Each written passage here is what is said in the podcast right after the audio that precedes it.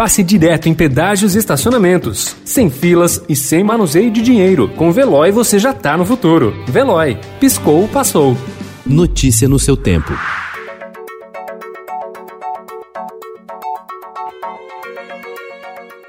Olá, seja bem-vindo. Hoje é terça-feira, 29 de dezembro de 2020. Eu sou Gustavo Toledo e estes são os principais destaques do jornal Estado de São Paulo.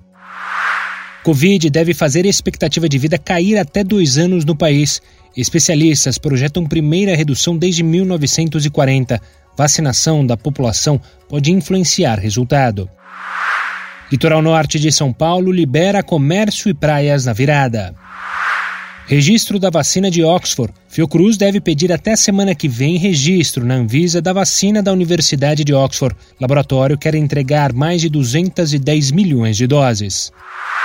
Gol e tombo. Bolsonaro fez gol, levou um tombo e precisou ser amparado ontem em jogo beneficente na Vila Belmiro. Após a partida, negou erros na condução da pandemia. Colapso em meio à segunda onda, a Europa sofre com falta de leitos e equipes de saúde. Não fingirei que não sou amigo do presidente. Prestes a deixar o cargo de ministro-chefe da Secretaria-Geral da Presidência para assumir uma vaga no Tribunal de Contas da União, Jorge Oliveira disse em entrevista ao Estadão que a amizade com Bolsonaro não deve interferir em seu trabalho. Pressionadas pelo dólar, empresas acumulam endividamento recorde. Desmatamento no Cerrado sobe. O design sem limites de Philippe Stark, renomado francês, diz que design por si só não faz mais sentido.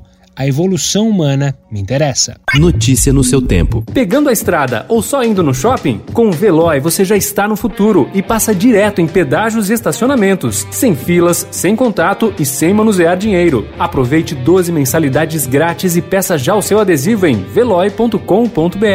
Veloy. Piscou, passou.